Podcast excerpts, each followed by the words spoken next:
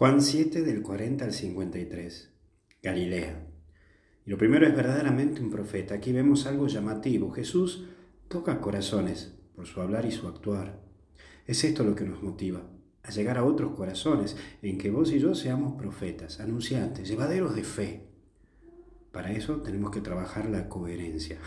un tema bien difícil para vos y para mí, ya que tenemos que unir lo que decimos con lo que hacemos o lo que actuamos.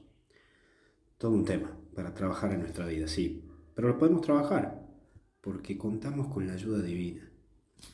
Pero también aparece esto de la gente dividida. Claro que produce Jesús división y también nos dividimos, incluso dentro de la iglesia, pues porque uno es de un grupo y otro del otro, pero en fin, Jesús mueve y te invita a un compromiso.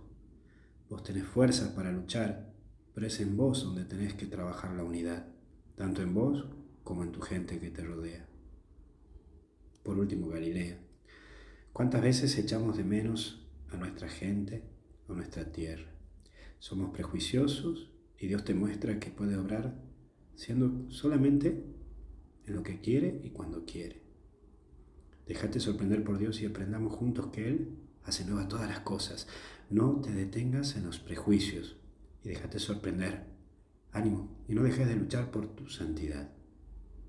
Que Dios te bendiga y te acompañe en el nombre del Padre, Hijo y Espíritu Santo. Y hoy es sábado, día dedicado a María. Que María te proteja.